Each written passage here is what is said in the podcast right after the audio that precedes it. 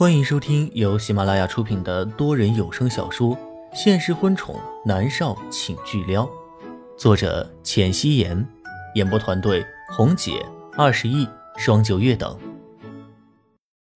第一百九十集，估摸着龚若轩他们三个人已经走远，莫渊熙才慢悠悠的走出去。他的心里很烦闷，走路低着脑袋。却猛地撞上了一具硬邦邦的躯体，脑袋有一些发晕。对不起。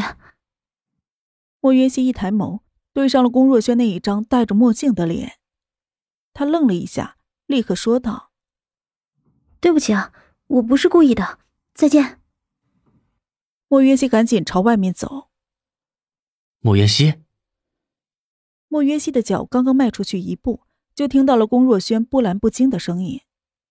他的脚步猛地一顿，他都已经武装成这个样子，龚若轩竟然还认得他。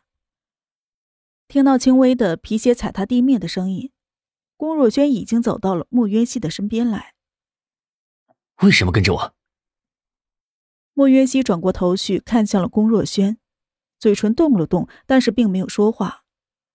这可不好解释啊，他好像找不到一个合理的理由。跟我来。说着，龚若轩就拉着他的衣袖，朝着医院外面走。两人上了一辆出租车，一路上两个人并没有说话。龚若轩在想什么，莫云熙不知道，但是他知道自己一直在想，到底得找个什么合适的理由呢？车子停在了一家私人会所前，龚若轩带着莫云熙走进去。一路上，两个人皆是沉默。在古香古色的包间内。茶香萦绕在了空气中，闻起来很舒爽。莫云熙取下了口罩、墨镜和帽子，他端起了面前的碧螺春，喝了一口，口齿留香。你怎么知道是我？莫云熙疑惑的问。龚若轩也取下了脸上的墨镜，露出了那一张帅气的脸庞来。他坐在那里，身上散发出了难以掩盖的脾气。他从怀里掏出了一枚正在闪闪发光的玉佩，淡淡的看了莫渊熙一眼。它亮了。莫渊熙握着茶杯的手猛地收紧，茶杯里的水微微荡起了一圈圈波浪，一如此刻他没有办法平静的心湖。他垂下了长长的睫毛，将眼眸底下的情绪遮掩住，故作镇定的端着茶水又喝了一口。这才将青花瓷杯放在深褐色的桌子上，淡淡一笑，道：“原来如此啊。”龚若轩那好看的指尖轻轻摩挲着正在发光的玉佩，轻声的问道：“为什么，莫远熙？为什么每次你出现，这块玉佩都要闪？”他像是在问莫渊熙，又像是在喃喃自语，眉眼里面带着无尽的落寞。莫约希望着这样的龚若轩，他心里的内疚更甚。龚若轩从未伤害过自己，相反的，他爱自己，而且爱得深入骨血，自己仿佛成了他的一切。可如今自己不能给予他任何的回应，因为自己变了心，根本就收不回来了。一时之间，莫云熙沉寂了下来，只是呆呆的望着龚若轩。他没有办法想象，他在自己死了之后是怀着一种怎样的心情，打算让龚思思出生的。这一定十分的煎熬和痛苦吧。莫云熙垂下了眼睑，手指把玩着青花瓷杯的杯柄。莫云熙，有时候我在想，如果你是莫儿就好了。龚若轩低沉的声音传入了耳中，莫云熙的心猛地跳动了一下。握着杯柄的手忽的收紧。如果不是这个青花瓷杯质量上乘，只怕现在已经断裂了。可是我知道你不是的，虽然你很像木儿。龚若轩又喃喃自语。他面前的那一杯普洱茶冒着徐徐的烟气，但是龚若轩至始至终都没有喝一口。他将玉佩放入了怀中，小心翼翼。莫云熙感觉到自己的心像是坐过山车一样，一下上一下下的。他稳了稳情绪，说道：“个性相同，很正常啊。”龚若轩颔首：“现在该你回答我的问题了。”莫渊熙拧着眉头：“你为什么跟着我？”龚若轩直直望着莫云熙的眼，那眼神十分的犀利，仿佛能窥探到莫渊熙最深处的灵魂。他只是和他对视了一秒。然后移开了目光，耸了耸肩，说道：“我没有跟踪你，我是在跟踪米粒。”原因？龚若轩不是很相信。莫渊熙淡淡一笑：“我之前差点被他害了，他还一心想让我滚出娱乐圈。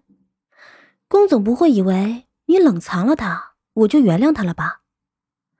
我今天在餐厅遇到他，看到他匆匆忙忙的。”所以我就跟了过来啊！如果有好戏看的话，我不介意做回狗仔。莫渊熙说完，转眸看向了龚若轩，露出了十分真挚的神色。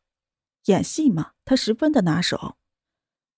龚若轩这才端起已经有一些凉的普洱茶，优雅的喝了一口，然后慢条斯理的放下。真的是这样吗？莫渊熙反问。不然龚总以为呢？我男朋友是南离川，我跟踪你的理由是什么？龚若轩没有再说话。莫云熙见他好似被自己说服，松了一口气。他不想让龚若轩知道自己的底细，只怕为了给龚思思一个完整的家，他也会变得不择手段起来。此刻的龚若轩温润优雅，但是莫云熙知道这都是假象，他有藏在骨子里的冷血和狠戾。一旦他和南离川争夺起来，强强相碰，不知道会有怎样的结局。不管怎么样，一定不怎么好。莫云熙不想看到那样。他会让自己重生的事情成为一个永远的秘密。莫云熙站起了身。抱歉，龚总，下午我有通告要赶，先告辞了。莫云熙的手腕猛地被拉住。莫云熙。他回过头，不解的看着拉住自己手腕的龚若轩。手腕上有一条疤痕，是龚若轩留下的。虽然他没有伤害过上辈子的默默，可他却伤害了这辈子的他。龚若轩站起了身，松开了他的手腕，淡淡的道：“我送你。”莫云熙看着龚若轩，张了张嘴，想问龚思思的事情，但是觉得又不妥，也就没有再问。他摇了摇头，说道：“谢谢龚总，南离川的占有欲很强。如果明天的新闻上看到我和你在一起，我们该吵架了。”龚若轩也不再坚持。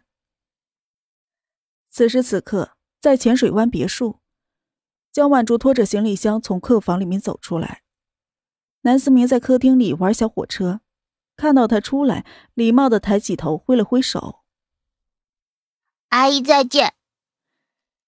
江晚竹的脸上带着浅笑，握着行李箱的手微微的收紧。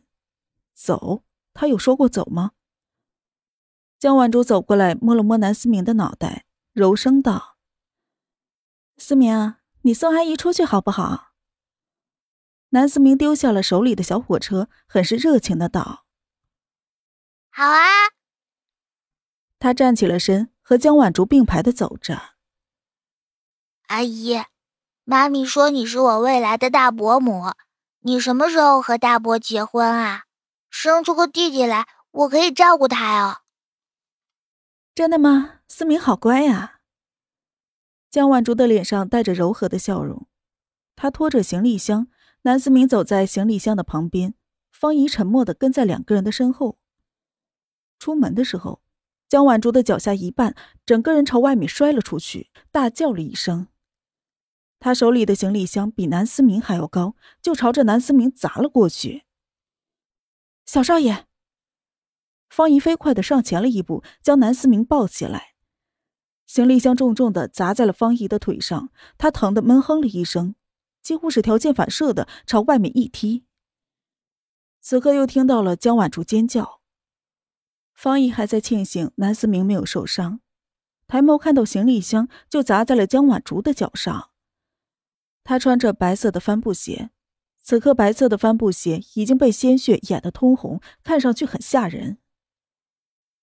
阿姨受伤了，南思明抿唇说道：“ 没，没事儿。”江万珠疼得额头上都是汗，面色苍白，对着南思明挥了挥手，站起身来，一瘸一拐的拖着自己的行李箱，勉强的笑笑。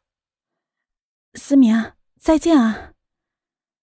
南思明站在门口，看着江万竹慢吞吞的朝门口走，走的十分的慢，速度就跟蜗牛的速度有的一拼了。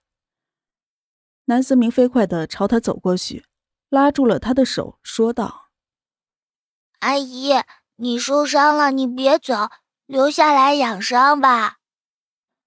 小少爷，方姨走过来，将南思明抱起来，柔声道：“是少爷让江小姐离开的。”南思明摇摇头：“可是阿姨受伤了呀，她没法走了。你看，她脚都在流血呢。”江万竹咬着唇，一副疼的受不了的样子。却还是勉强的露出了笑容。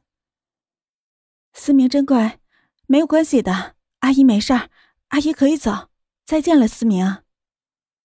不行！南思明扬高了声音道。本集播讲完毕，感谢您的收听。